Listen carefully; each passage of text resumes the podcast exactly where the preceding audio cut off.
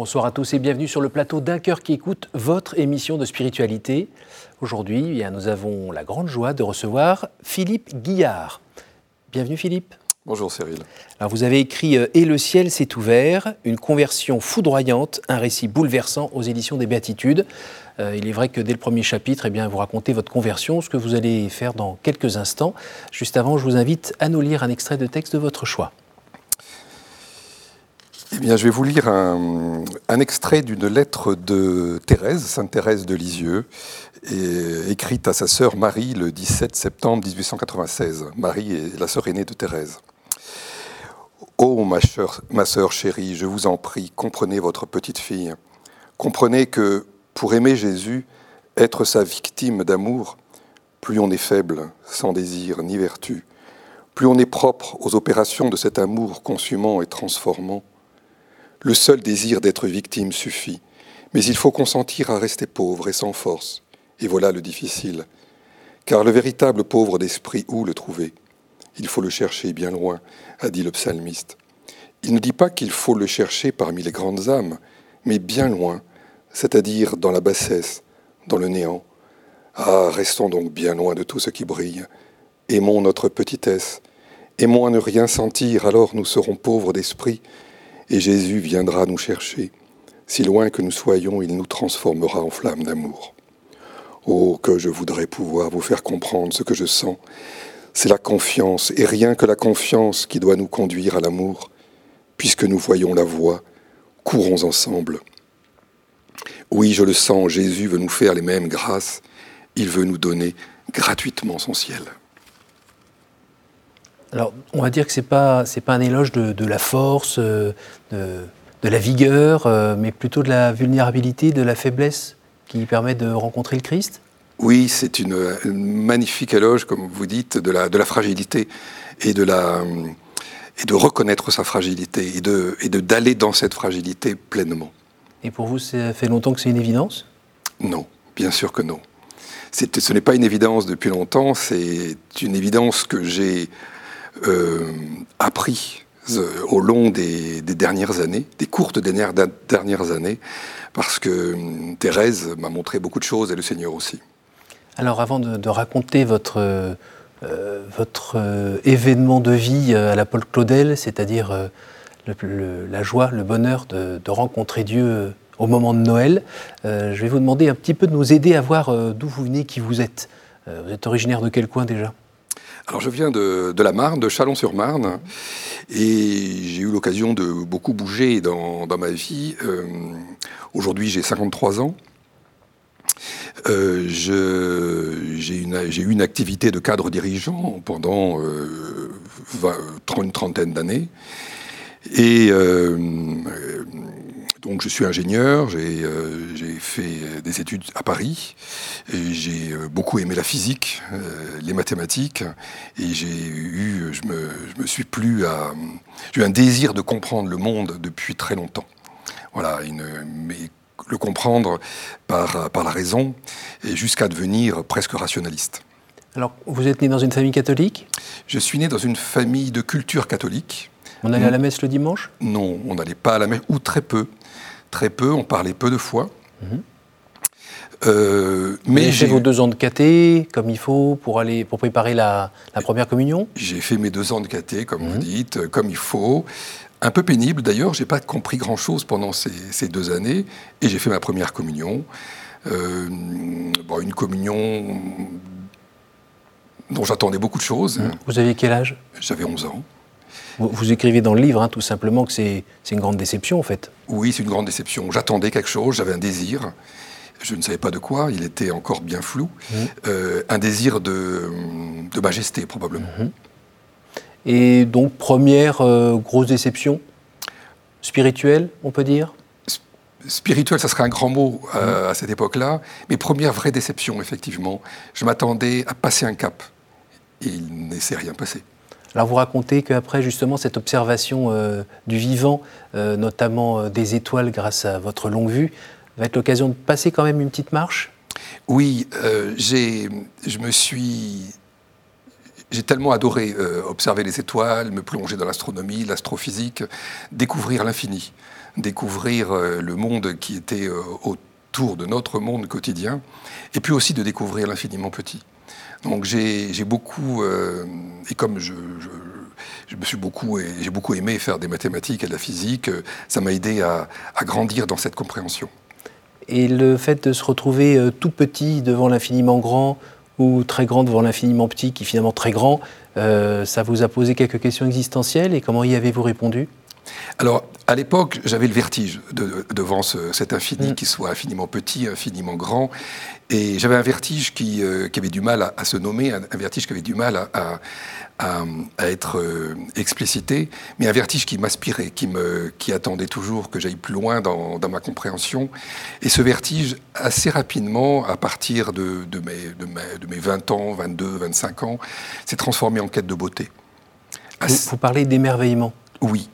C'est un, juste avant. C'est un émerveillement. Alors, dans quand on observe les étoiles, c'est un émerveillement extraordinaire. Quand la première fois j'ai pointé euh, mon télescope sur Saturne, mmh j'avais l'impression de percer le ciel. C'était, mm, c'était mm. magique. Et, et pour la première fois, en fait, ce que j'ai mesuré, c'est que ce qu'on nous disait était vrai. C'est-à-dire que je voyais vraiment la chose. Saturne, on pouvait la voir en photo, on pouvait en parler.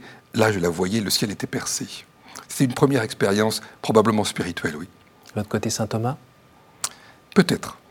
Peut-être. On va le voir après que Saint Thomas est probablement pas loin. Alors, d'ailleurs, Philippe, euh, Philippe a besoin qu'on lui montre le, Père. Hum, hum. Donc vous êtes en train d'observer, de vous émerveiller, de, de frémir un peu devant cet infiniment grand, infiniment petit. Petit à petit, avec les études, les réponses se font un peu plus, euh, entre guillemets, cartésiennes, rationnelles, scientifiques. Et est-ce qu'elles répondent vraiment à vos, vos, questions ou vos sensations Non, elles ne répondent pas. Euh, je, glisse peu à peu dans une sorte d'athéisme peut-être de, rationalisme, pensant que j'allais pouvoir tout expliquer du monde avec, euh, avec la science. Mais se crée parallèlement une frustration qui est mal définie en moi. Et de façon extraordinaire apparaît la poésie. Apparaît la poésie qui, tout d'un coup, alors que je n'écrivais pas de poésie, je n'avais jamais écrit de poésie, euh, littéralement me tombe dessus. C'est pas votre profil. Euh, quand on regarde l'ingénieur poésie, ça marche pas toujours ensemble?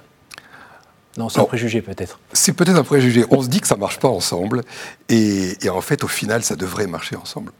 La, recherche du beau, la recherche de la compréhension, euh, est aussi dans la poésie, et, et, les deux devraient avancer en couple, comme la raison et la foi avancent en couple. Et les poètes qui vous parlent à ce moment-là, il y en a aussi? Alors, à cette époque-là, je suis euh, passionné euh, par le surréalisme je rentre dans le surréalisme avec, euh, Breton? avec joie, André Breton, bien sûr, euh, qui devient l'homme, l'homme que je, que, je, que je respecte au plus haut point.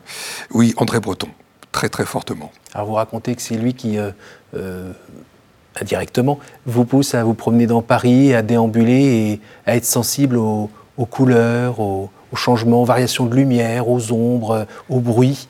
Alors, je, veux mettre en pratique ce qu'il appelle le hasard objectif, euh, et qui est en fait une, finalement une sorte d'abandon. Et c'est probablement ma première expérience de l'abandon. Euh, je marche dans Paris les nuits, et je marche au hasard complètement. Et la nuit me fait découvrir euh, des sons, des lumières, des ombres qui viennent créer en moi et, ou viennent et faire émerger en moi tout un tas de réflexions et de, et de questionnements par rapport au monde.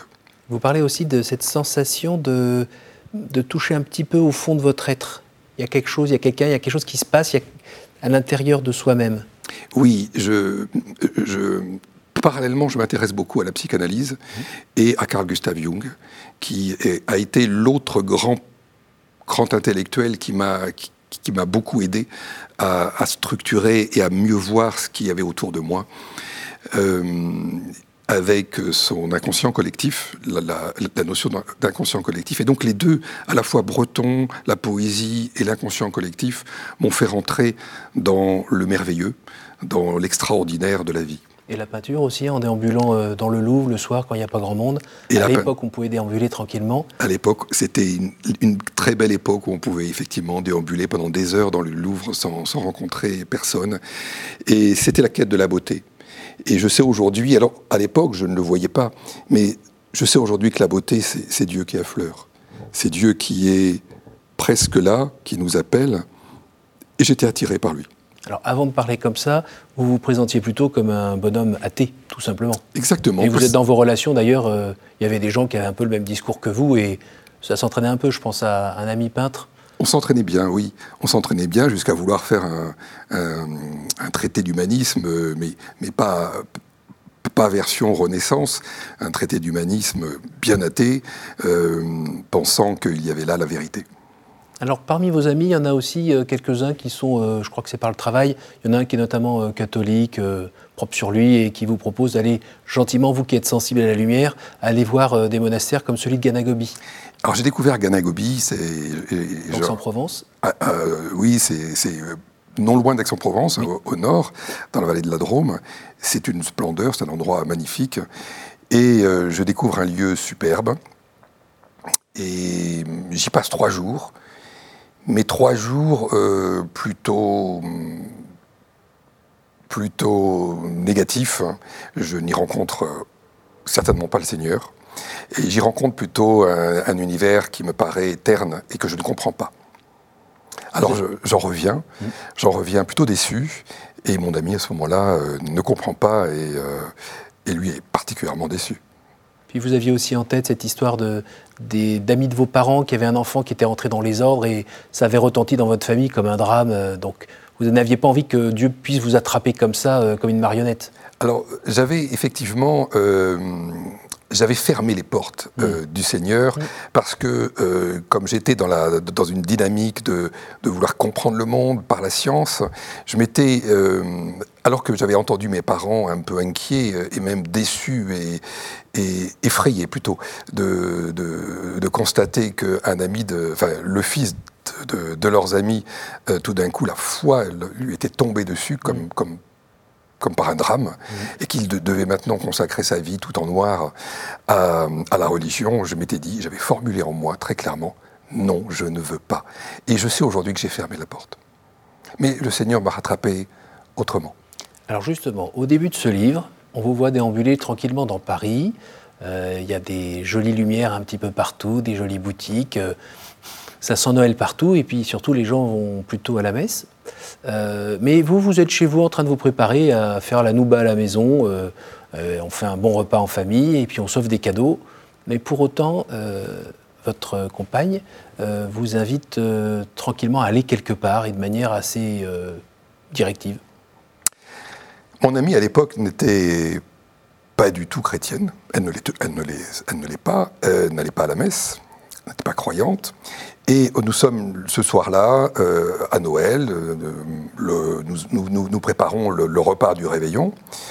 Et au moment, euh, alors moi je suis, j'attends, je, lis dans le, dans le canapé, et au moment où je, la vois entrer un, plat dans le, dans le four, je, parle de façon très concrète, elle entre un plat dans le four et elle s'arrête, elle ressort le plat, elle le dépose et elle me dit, non, il faut que je t'emmène là où tu veux aller. Alors moi, je la regarde, je crois que c'est une blague. Euh, s'ensuit un dialogue étonnant. Je la vois extrêmement convaincue d'elle-même, presque avec une grande autorité. Et cette autorité, euh, je la rencontrerai plus tard chez de nombreux personnages qui me guideront. Cette autorité qui apparaît par moments, avec une grande autorité, lui dit non, je t'emmène, il faut que tu ailles, tu t'habilles, nous y allons. Et où allons-nous? À la messe. Et là, j'éclate de rire. Je lui dis, mais non, certainement pas aller à la messe. Je ne veux pas aller à la messe. J'avais que des mauvais souvenirs de la messe. Et je la vois extrêmement sûre d'elle-même. Elle s'habille. Finalement, je m'habille aussi. Je suis entraîné dans son autorité. On, sort dans les rues, il fait froid, il pleut. Et nous arrivons sur le parvis de l'église. Il est 20h30. Nous poussons la porte. La messe était à, 20 était à 20h30. Nous poussons la porte. L'église était pleine, noire, juste une lumière au fond. Et au moment où on passe le seuil, l'orgue démarre, se lance, et à ce moment-là, mon esprit se teinte de bleu. Et je suis entièrement euh, pris de bleu. Un bleu extraordinaire, un bleu éclairé de l'intérieur, un bleu que je n'avais jamais vu dans ma vie, euh, un bleu que l'on garde toute sa vie en mémoire. Et une minute plus tard, à 20h31, je suis croyant, catholique, et je sais que je suis catholique. Alors, extraordinaire. La messe se déroule euh, dans une joie pour moi qui est, euh, qui est, qui est, j'exulte, enfin j'exulte pendant une heure de messe. Je sais aujourd'hui que le Seigneur m'a fait participer de sa joie à retrouver la brebis perdue. Et j'étais dans cette joie, dans sa, dans sa joie que je ne connaissais pas, mais complètement abandonné à sa joie.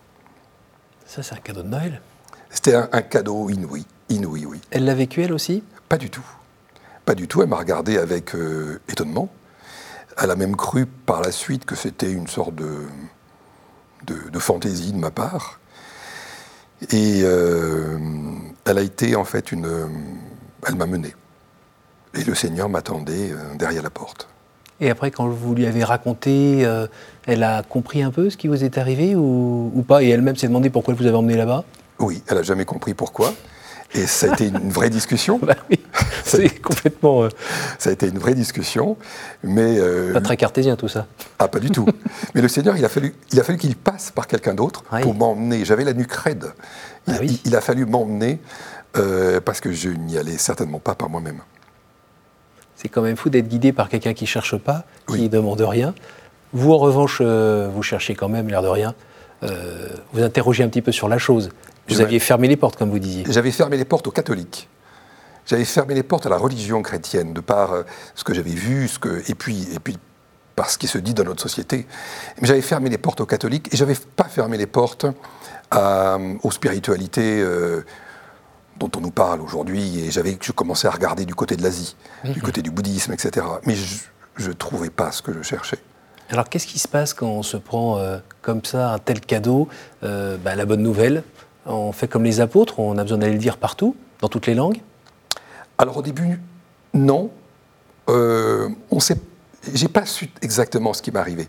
J'ai su que j'avais la foi, mais je ne savais pas ce que c'était encore. Alors il y a eu un long cheminement de plusieurs mois, de deux ans à peu près, pendant, pendant lesquels ça a percolé, ça a doucement infusé en moi, et, euh, et les choses se sont révélées, jusqu'à ce que, à un moment donné où j'ai été prêt pour la suite, le Seigneur et Thérèse m'ont pris en main. Euh, quelle a été la suite Quelle a été la suite, à part de rechercher ce bleu dans tous les tableaux euh, Euh, des maîtres italiens et autres. Alors j'ai vu effectivement que ce bleu était pas inconnu d'autres mm. maîtres italiens ou d'autres peintres de l'époque mm. et que certainement ils avaient eu une expérience semblable. Mm. Et la suite, la suite a eu lieu deux ans plus tard, euh, quand tout d'un coup Thérèse est rentrée brutalement dans ma vie. Je parle de Thérèse de Lisieux, cette sainte que je ne connaissais pas et dont j'avais une idée tout à fait médiocres, ternes, les roses, mièvres, etc. Alors les roses, oui, sauf que les roses sont arrivées après. Euh, et, je, et Thérèse entre, entre dans ma vie de façon euh, incroyable, puisqu'elle, puisqu'un soir, le 9 octobre, un 9, euh, un 9 avril, pardon, elle entre dans ma vie et elle me parle. Alors effectivement, quand vous êtes rationnel, euh, c'est une expérience, quand vous êtes intéressé à la psychanalyse, c'est aussi une expérience... Ça commence à faire beaucoup quand même. Ça hein. peut faire peur. Mais dans ces moments-là, euh, il y a une telle bienveillance, il y a une telle euh, caresse du Seigneur, de Thérèse, des saints, de Marie, que vous ne prenez pas peur et vous acceptez et vous, vous recevez ce qui vous est dit.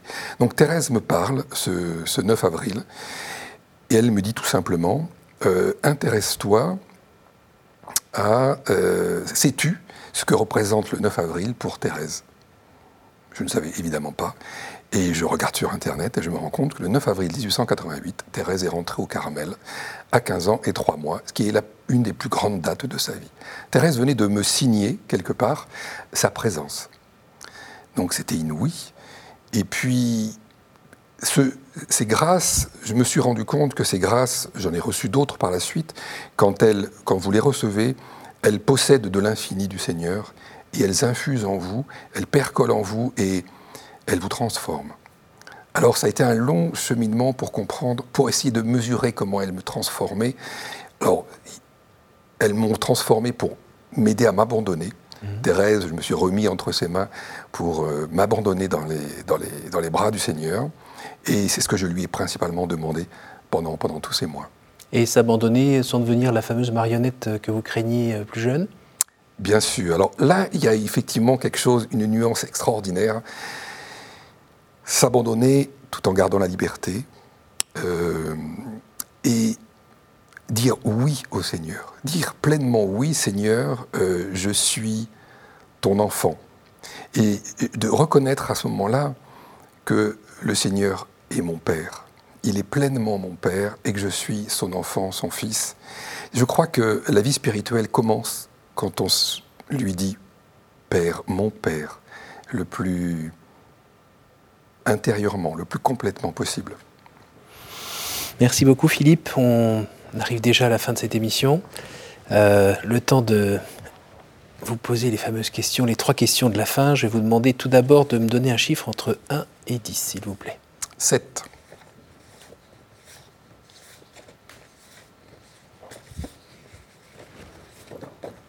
Si vous pouviez emmener trois objets au paradis, ce serait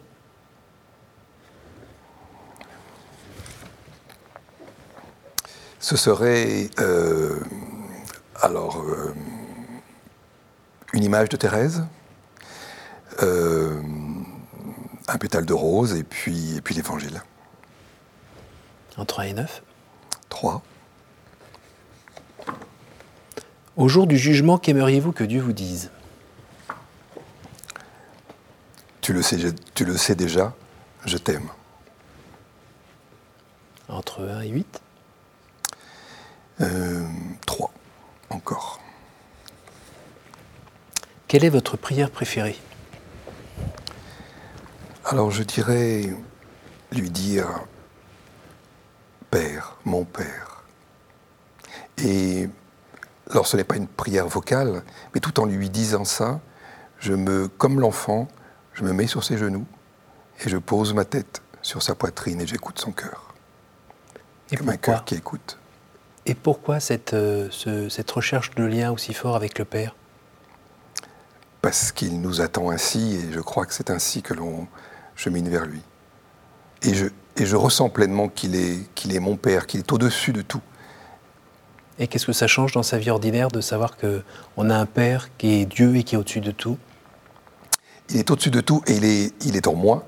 Il, est, il ordonne tout et il est ce que j'ai ce que j'ai reconnu immédiatement quand j'ai euh, eu cette première expérience à Noël, c'est qu'il était le chemin, la vie et la vérité immédiatement. C'était extraordinairement étonnant, mais en recevant cette grâce, j'ai reconnu qu'il était la vérité, le chemin et la vie. Et ça, ça change tout? Et ça change tout. Aujourd'hui, vous arrivez à le dire aux gens qui vous entourent? Eh bien, aujourd'hui, je le dis.